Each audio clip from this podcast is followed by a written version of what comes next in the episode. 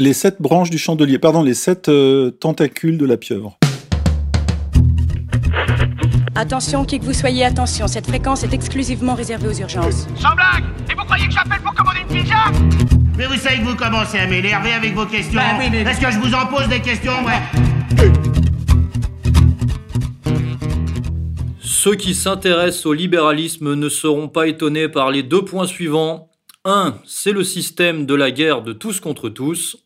Et 2. C'est un système hypocrite qui camoufle ceux qui en sont les véritables dirigeants et bénéficiaires.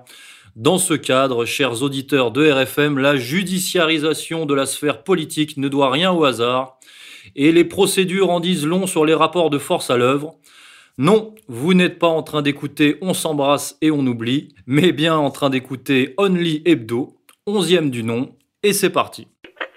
Internet, c'est avant tout la liberté, liberté de création, liberté d'expression, mais pas que. Tout ce qui est illicite, tout ce qui est illégal, tout ce qui est infraction, qui est reconnu dans l'espace physique, doit l'être également dans l'espace d'Internet. Ce qui pose le plus problème en ligne, en fait, c'est l'anonymat. N'importe qui peut poster, insulter, diffamer, caché derrière son écran. Heureusement, depuis peu, des outils existent pour tenter d'endiguer le phénomène. La plateforme Pharos, c'est euh, l'adresse internet euh, euh, que vous trouvez facilement en disant signalement.internet.gouv, qui est la, la plateforme qui permet à la police et à la justice de se saisir de toutes les insultes racistes qui peuvent exister sur Internet. Il y a aussi la diffusion de vidéos violentes ou incitant à la haine, le plus souvent relayées sur des plateformes telles que YouTube, Twitter ou encore Facebook. Il faut avoir un discours assez ferme avec ces, avec ces plateformes qui sont, rappelons-le, des sites commerciaux. Donc effectivement, un des arguments qui peut porter à leur encontre, c'est le fait qu'un certain nombre d'annonceurs peuvent effectivement commencer à, à, à trouver euh, problématique de voir leur promotion, leur communication associée à ces messages. Et donc effectivement, c'est une- un poids supplémentaire qui peut jouer auprès de ces plateformes commerciales. Internet n'est pas pour autant une zone de non-droit. L'injure raciste, par exemple, c'est 6 mois de prison et 22 500 euros d'amende maximum. Encore faut-il pincer les coupables. Alors, cette semaine, plus précisément jeudi 28 novembre 2019, trois informations d'ordre juridique sont tombées coup sur coup. Six mois de prison avec sursis requis contre Alain Soral pour avoir diffusé une photo de lui faisant une quenelle devant le TGI de Colmar. 9000 euros d'amende de condamnation pour Dieudonné pour sa chanson C'est mon choix, dont on vous met un petit extrait. C'est mon chat, ah, c'est mon chat, à moi.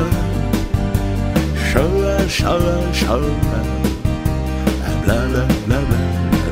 C'est mon chat, ah, c'est mon chat,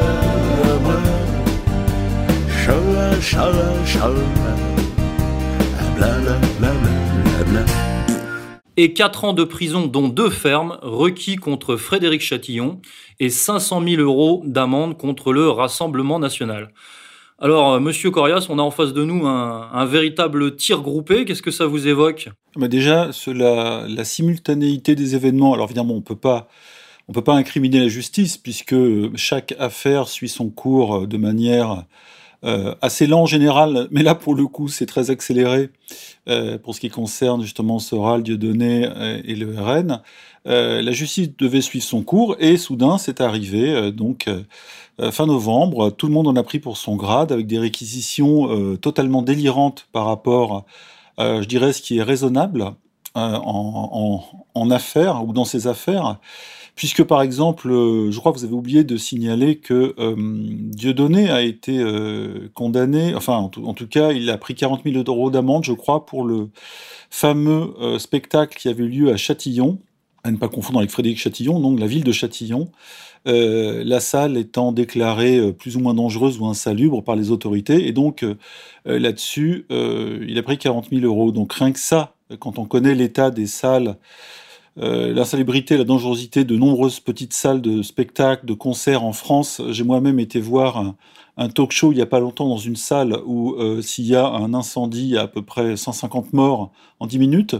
Et, donc là, soudain, ça tombe sur Dieudonné. Donc on voit bien qu'il y a une orientation de la justice et des ordres peut-être venus d'en haut pour euh, euh, surqualifier les crimes de tous ces impétrants et, euh, et augmenter les réquisitions jusqu'au délire.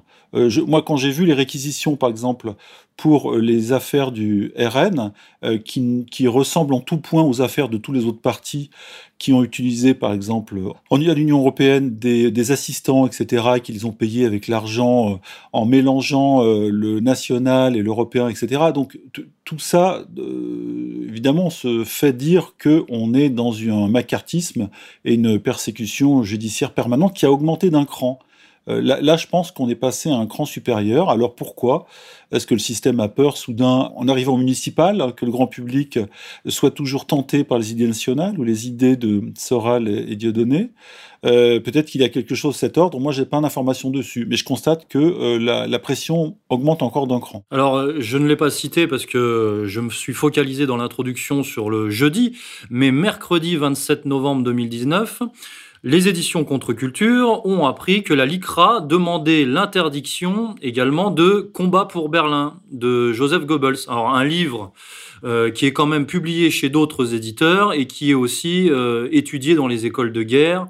Enfin voilà, quelque chose de finalement de subversif mais d'assez classique. Un livre historique. Hein. Et d'abord, je vous prierai de prononcer Joseph Goebbels et pas Joseph. Mais bon, c'est à la française, vous avez le droit. Euh, oui, mais là, là, là, pour le coup, ça fait 4 à 5 euh, affaires qui tombent quasiment en même temps. Et là, euh, s'il n'y a pas d'agenda, alors les, les, coïncidences sont assez incroyables.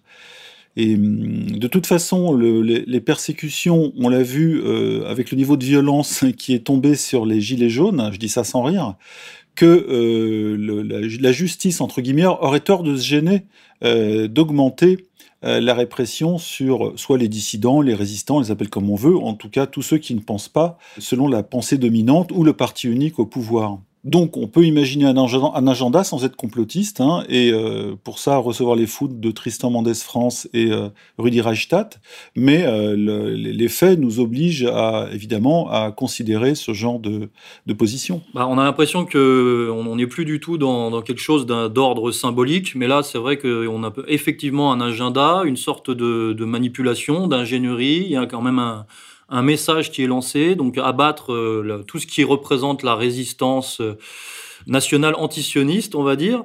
Et c'est vrai que le, le procès du FN-RN est quand même euh, emblématique à cet égard, puisque là, on voit vraiment qu'il y a une volonté bah, d'empêcher le, RN de, postuler à l'élection présidentielle de 2022. Il y a vraiment une dynamique. On veut le tuer avant l'élection pour peut-être, possiblement, laisser la place à un candidat euh, plus national-sioniste. Hein. Je ne sais pas si on pense à Marion Maréchal ou à d'autres, mais euh, on a l'impression qu'il y a quand même cette stratégie à l'œuvre. Oui, c'est le parti de Marine Le Pen qui reçoit, alors que le, le, conseiller numéro un de Marion Maréchal, lui, euh, a le vent en poupe dans les médias, même si euh, il crée du conflit et de la résistance parmi les, gauchistes des médias, eh bien, il est quand même omniprésent et euh, c'est vraiment la parole nationale sioniste qui est mise en avant.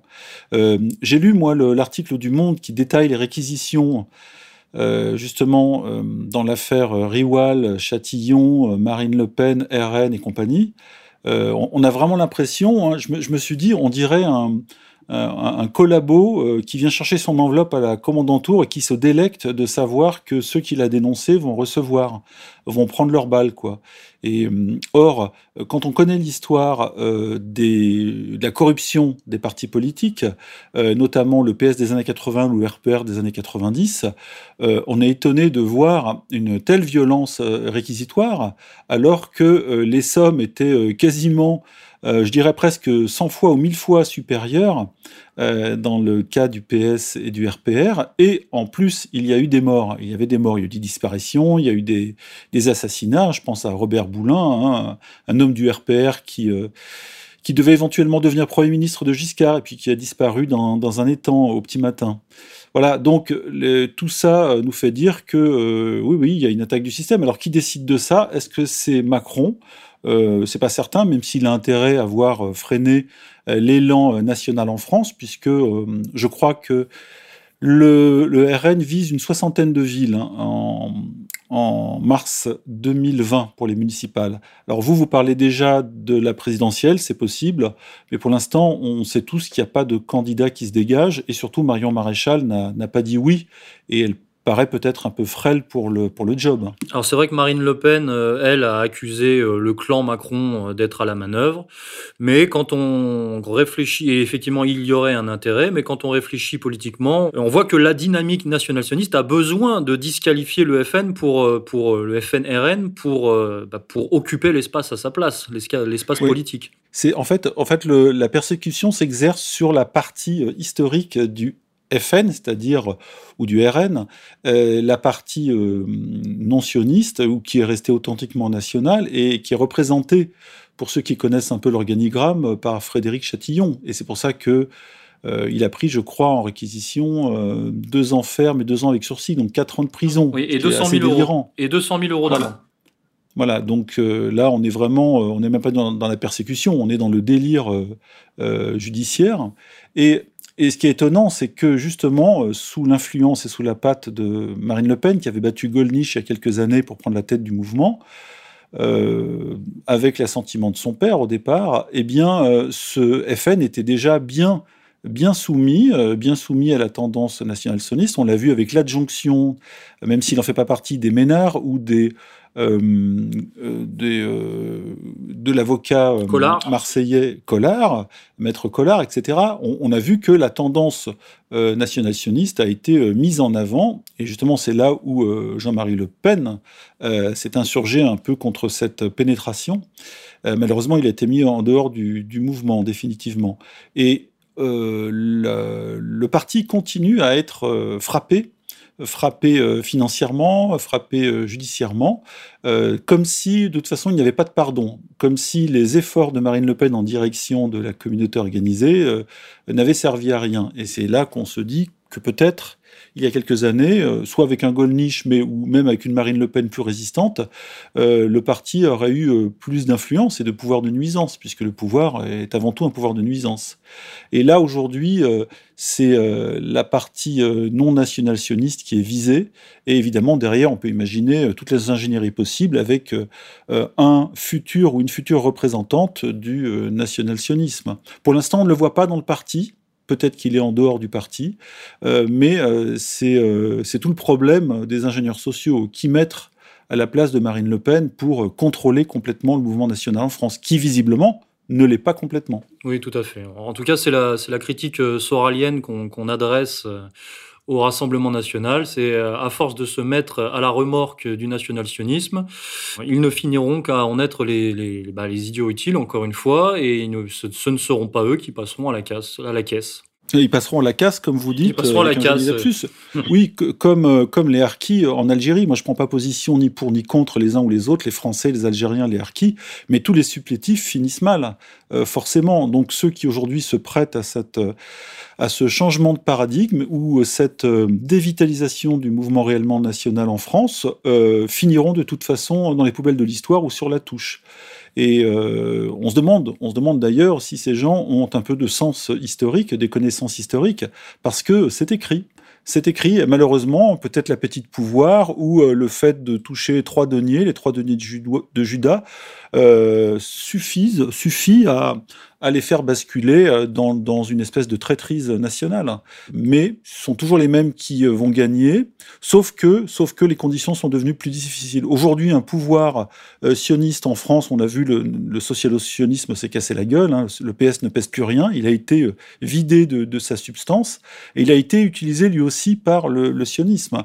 Mais le sionisme l'a vidé, dévitalisé, il n'en reste plus rien, ils sont à 4, 5, 6% dans les élections, et il est tout à fait possible qu'il arrive la même chose euh, à la droite classique, elle qui a toujours été plus ou moins euh, sionisée, et maintenant au mouvement national. Et on dirait que cette espèce de, de manipulation euh, finit par détruire les partis politiques un par un. Et de vampirisation. Une vampirisation, ouais, c'est ça. Euh, Monsieur Corias, vous vouliez peut-être, euh, je crois, nous exposer euh, différents courants, différentes branches de la, de la persécution? Alors là, depuis tout à l'heure, on a parlé de la persécution judiciaire. Elle devient euh, très évidente pour tout le monde. On ne peut pas l'ignorer.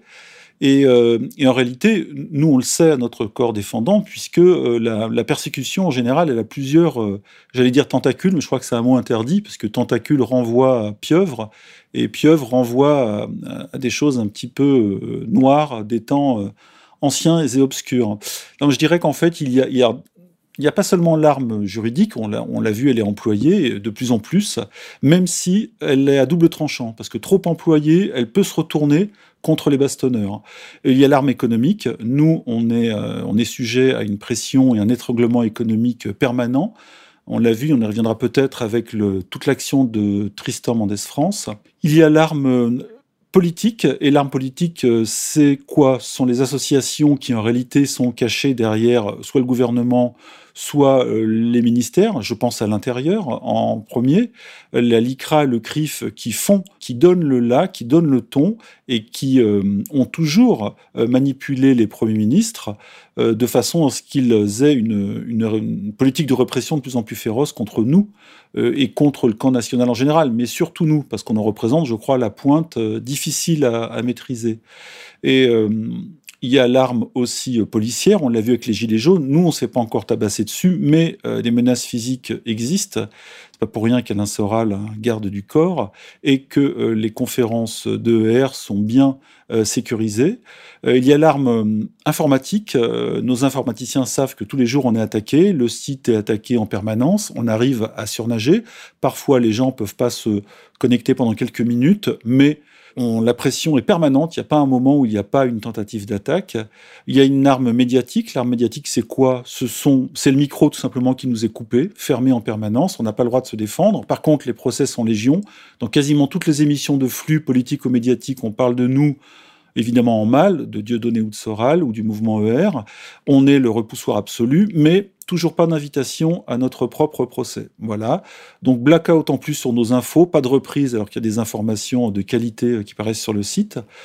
Et puis, euh, je dirais en dernier lieu, l'arme psychologique ou l'arme éducative euh, qui, qui, consiste, on l'a vu, euh, par exemple à l'éducation nationale, à enseigner aux enfants à ne pas aller sur le site, à ne pas rire de Dieu donné, ce qui va être difficile.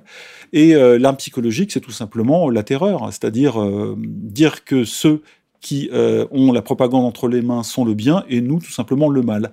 Après, il faut le démontrer. Et puis, euh, il est difficile aujourd'hui à des jeunes générations de faire prendre des vessies euh, pour des lanternes. Et c'est ça un peu ce qui me rend optimiste, hein, comme toujours.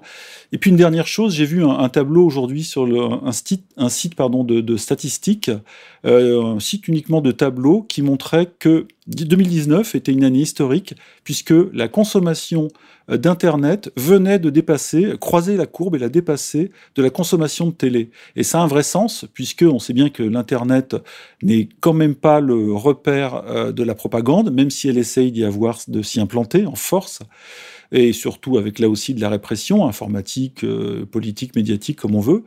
Et du coup, je crois que les enfants, les jeunes, les gens, les Français en général passent, je crois, 174 minutes par jour, presque 3 heures sur le net, et ça a dépassé la télévision. C'est-à-dire que la télévision va décroître. C'est-à-dire que la propagande massive qui passait par la télé, qui a forgé bien des esprits à ce qu'on sait, au catéchisme dominant, eh bien, ça va péricliter. On le sait, ça prend du temps, mais il est certain que ce ne sont pas nos quelques apprentis sorciers ou ingénieurs sociaux qui vont pouvoir inverser cette tendance et euh, faire croire aux jeunes que Dieudonné n'est pas drôle ou que Soral n'est pas intelligent. D'où cette, euh, cette volonté de, coercition euh, à notre rencontre, notamment quand on sait l'impact qu'on peut avoir sur, sur ce nouveau média qui est Internet. Donc, vous, vous nous avez proposé, si je compte bien, cette arme de la répression. Donc je les récapitule juridique, économique, politique, policière, informatique, médiatique et psychologico-éducative, on va dire. C'est ça, oui. Les sept branches du chandelier, pardon, les sept euh, tentacules de la pieuvre.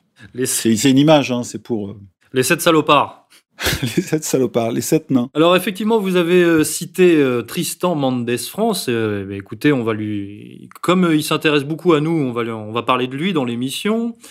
Euh, c'est vrai que cette, cette volonté euh, coercitive, cette volonté de répression à, notre encontre, à l'encontre de ce que représente, ce qu'on peut représenter, bah, rentre en résonance avec notre le portrait de Tristan Mendes France qu'on a qu'on a publié cette semaine sur le site ER.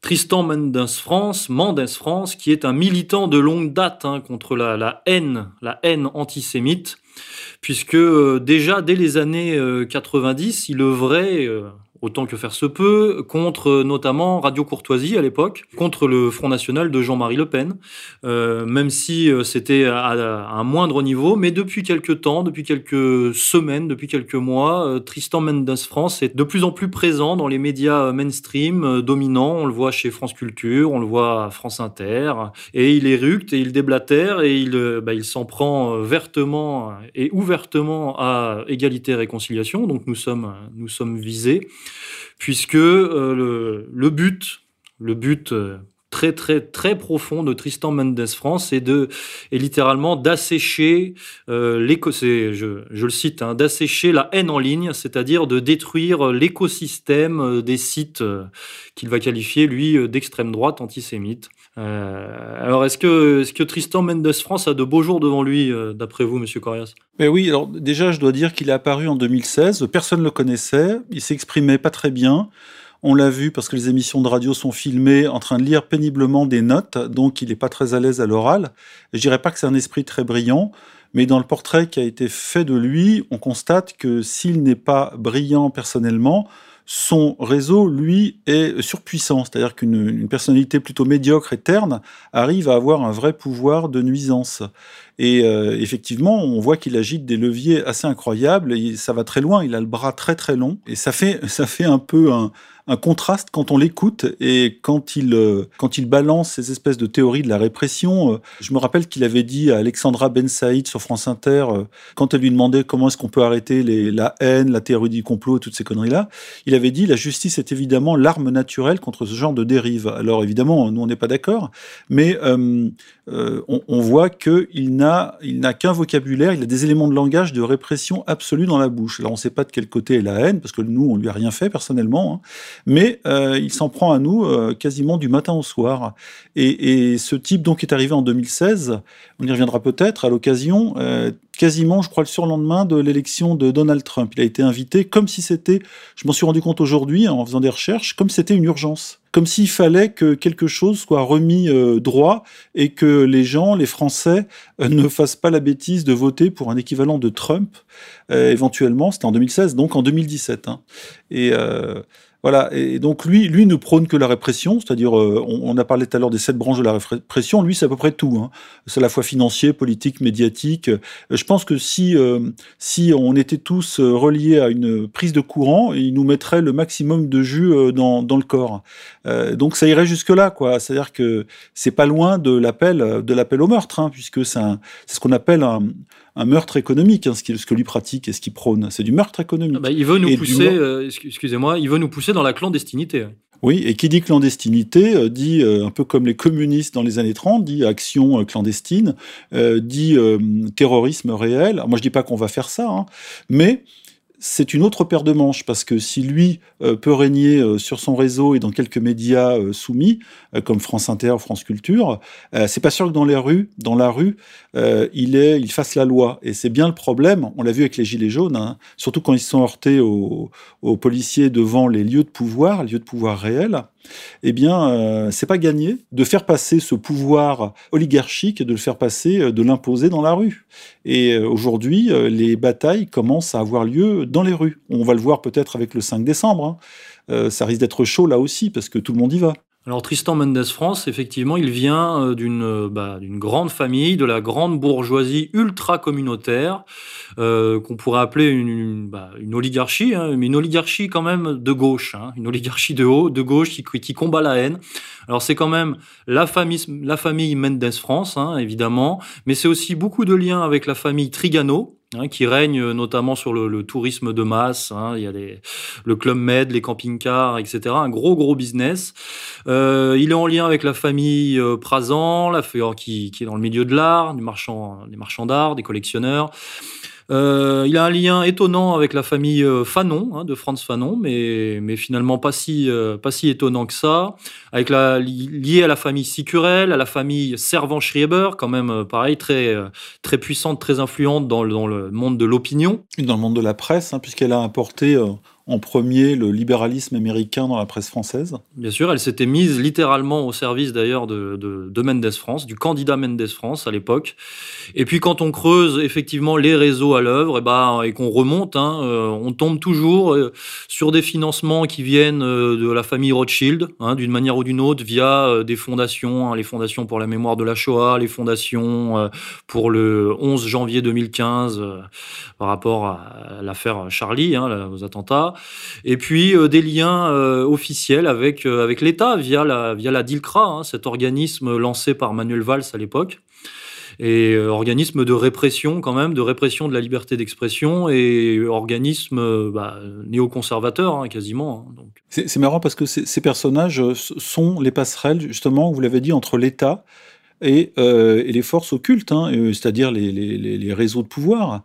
Et du coup, on voit que l'État suit euh, les, euh, les, demandes, euh, voire les exigences de ces, euh, non pas associations, mais euh, réseaux de pouvoir qui n'ont évidemment rien d'élu et de légitime en République.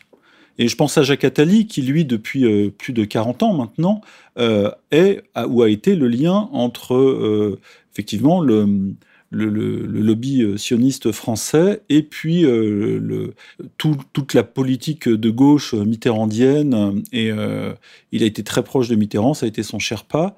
Et, là, on voit qu'un, on a un Tristan Mendès France. Et quand on lit euh, l'article que vous avez mis en ligne, il est, il est euh, incroyable, incroyable. On, on, voit vraiment euh, toutes ces forces qui convergent et qui se concentrent en un seul homme, qui a un pouvoir incommensurable. Il y a même une photo qui est très étonnante où on le voit très à l'aise à côté de François Hollande et on ne sait pas qui est le, presque le président. Tellement lui a l'air cool et le président a l'air empressé et soumis sur la photo. Alors Tristan Mendes France, il fait pression euh, sur l'État, effectivement, mais il fait pression aussi sur des grands groupes. Hein. Il n'a pas de complexe, donc il fait pression sur la FNAC, il fait pression sur Amazon, sur des fournisseurs informatiques.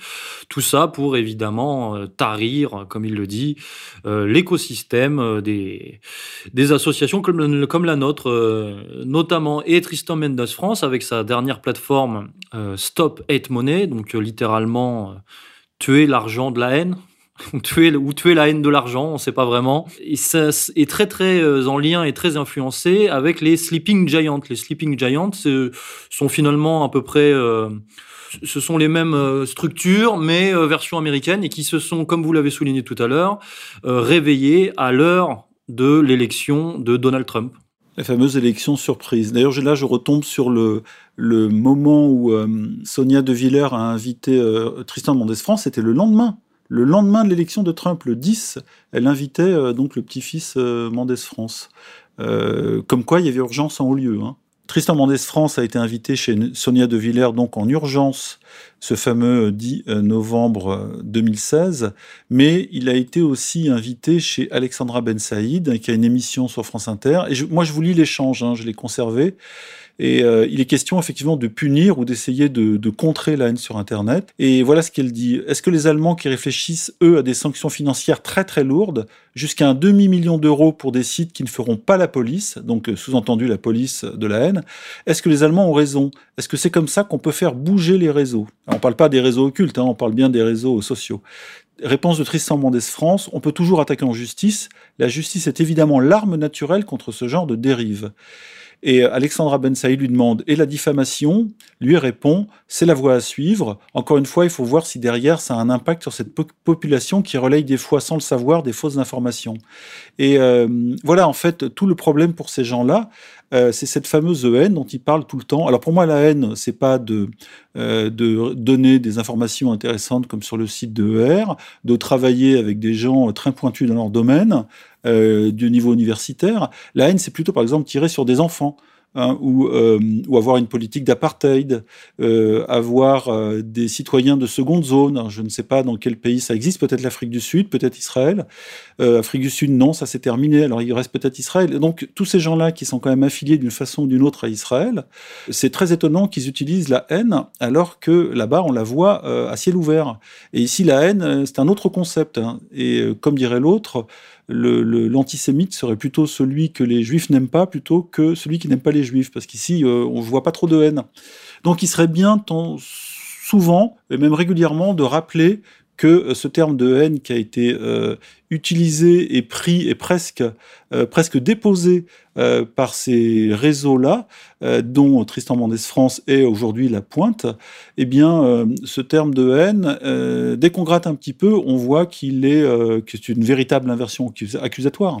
J'ai un topo de Roland Yann, qui est un dissident est-allemand, et qui disait une chose intéressante en 1989, parce qu'on parle, on a parlé de la répression et surtout de la, partie un peu éducative ou psychologique euh, qui euh, consiste à instiller de la terreur euh, dans le peuple et puis dans ses représentants naturels.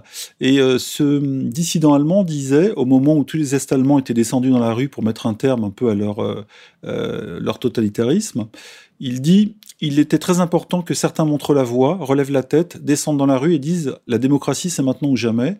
Ce n'est qu'à partir de cet instant que les gens ont vu qu'il se passait quelque chose, ils ont surmonté leur peur et manifesté jusqu'à ce que la révolution pacifique soit un succès. C'est ce qui a été décisif pour la RDA, le fait que les citoyens descendent sans crainte dans la rue. Quand on réussit à surmonter sa peur, c'est la fin de la dictature. Et c'est ce qui s'est passé en 1989. Eh bien, ce serait bien que ça se passe en France aussi, ce genre de choses que les gens surmontent leur peur et que, au lieu de, se faire embastiller ou attaquer les uns après les autres, tous ceux qui mouftent un peu euh, dans les médias, se disent non ensemble ou disent merde et euh, qu'on arrête de se faire terroriser entre guillemets par des Tristan Mendès France qui ne pèsent rien parce que c'est des gens en fait qui tiennent effectivement des réseaux de pouvoir avec de l'argent, des médias, etc.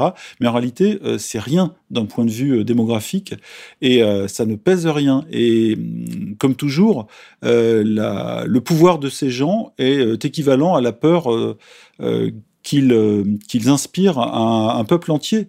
Et cette peur est juste aujourd'hui devenue délirante. Hein. ce macartisme, il va se terminer comme le macartisme américain qui a mis deux ans. Alors nous, ça traîne un petit peu, hein, parce que les Français sont un peuple très très tolérant et même tolérant avec leurs maîtres. Et à un moment donné, ça peut casser. Eh bien, on va se quitter là-dessus, colonel. Au revoir. Chers auditeurs, Tristan Mendes France a été euh, mandaté, dépêché pour euh, nous nuire, pour euh, vous empêcher de nous soutenir, notamment via les financements participatifs. Mais nous, nous avons été dépêchés et mandatés pour vous réinformer et pour nettoyer l'info. Donc, nous allons continuer. Nous passons un petit coucou à, Tristan et puis aussi à Rudy. Rudy Hashtag, dont on n'a pas beaucoup parlé, mais on lui, on lui fait un petit coucou aussi. Ah merde, Rudy, en plus, depuis que Tristan euh, est un peu la star euh, de la répression, euh, Rudy, il a un peu disparu, et puis il, nous paraît presque gentil à côté de Tristan et, toutes les puissances qu'il représente. Et donc, on fait un petit coucou effectivement à Rudy, en espérant qu'il va pas mal prendre la montée en puissance de son, de son camarade, qui lui a des arguments sonnants et trébuchants. Rudy ne faisait que nous morigéner, alors que l'autre, vraiment, euh, il veut couper le robinet Afrique. C'est autre chose, c'est un autre niveau quand même. Ça parle d'argent tout le temps et apparemment, c'est très important. Bon, face à l'adversité, euh, nous résistons comme à notre habitude et nous vous donnons rendez-vous évidemment la semaine prochaine. Nous serons là avec une autre thématique, un autre sujet. Bonne semaine à tous.